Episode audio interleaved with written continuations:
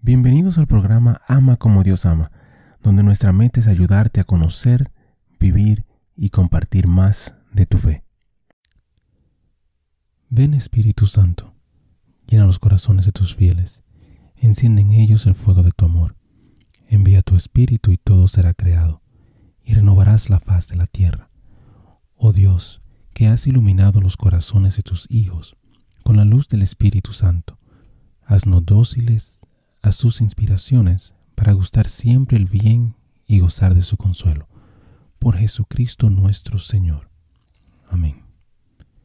Padre Celestial, te damos gracias por tu amor, por tu bondad y por tu misericordia. Te damos gracias en específico por todos los santos. Gracias por sus testimonios, sus ejemplos y sus vidas. Te pedimos que les permitas seguir intercediendo por nosotros y que nosotros podamos seguir sus ejemplos de humildad, de fe, de valentía y de amor. Guíanos, Señor, a través de esta reflexión y dirige nuestro camino hacia ti. Amén. San Alberto Magno o San Alberto el Grande, santo del día para el 15 de noviembre. Alberto el Grande fue un dominico alemán del siglo XIII que influyó decisivamente en la postura Hacia la filosofía traída a Europa por la expansión de Islam. Los estudiantes de filosofía lo conocen como el maestro de Tomás de Aquino. El intento de Alberto de comprender los escritos de Aristóteles estableció el clima en el que Tomás de Aquino desarrolló su síntesis de la sabiduría griega y la teología cristiana. Pero Alberto merece reconocimiento por sus propios méritos como un erudito curioso, honesto y diligente.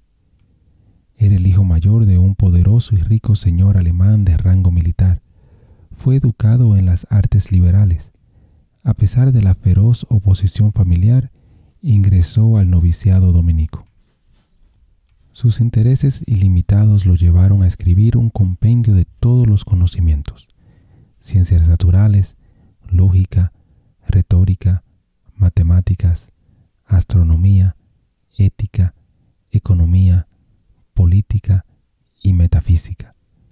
explicación del aprendizaje tardó 20 años en completar. Nuestra intención, dijo él, es hacer que todas las partes del conocimiento mencionadas sean inteligibles para los latinos.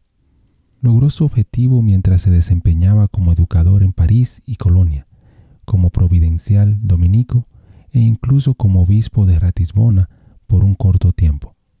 Defendió las órdenes y predicó la cruzada en Alemania y Bohemia. Alberto, doctor de la Iglesia, es el patrón de los científicos y los filósofos. Reflexión. Un exceso de información nos enfrenta a los cristianos hoy en todas las ramas del aprendizaje. Uno solo necesita leer los periódicos católicos actuales para experimentar las variadas reacciones a los hallazgos de las ciencias sociales, por ejemplo, con respecto a la institución cristiana, los estilos de vida cristianos y la teología cristiana. En última instancia, al canonizar a Alberto, la Iglesia parece señalar su apertura a la verdad, donde sea que se encuentre, como su pretensión de santidad. Su curiosidad característica llevó a Alberto a buscar profundamente la sabiduría dentro de una filosofía que su iglesia alienta con gran dificultad. Hermano y hermana, te invito a pedirle a Dios que te ayude a buscar, aceptar y encontrar la verdad donde quiera que se encuentre. Bendiciones. Gracias por compartir y participar en esta reflexión con nosotros. Te invito a suscribirte al canal y a compartir la reflexión si piensas que puede ser de bendición para alguien más. Que Dios te bendiga y te ayude a ti y a tu familia. Muchísimas gracias por escuchar el episodio. Eh, te pido y te invito a que si te gustó el programa, si te gustó el episodio, si te gustó eh, la charla, que lo compartas. De igual manera te pido y te, te ruego que ores por nosotros, que ores por este ministerio.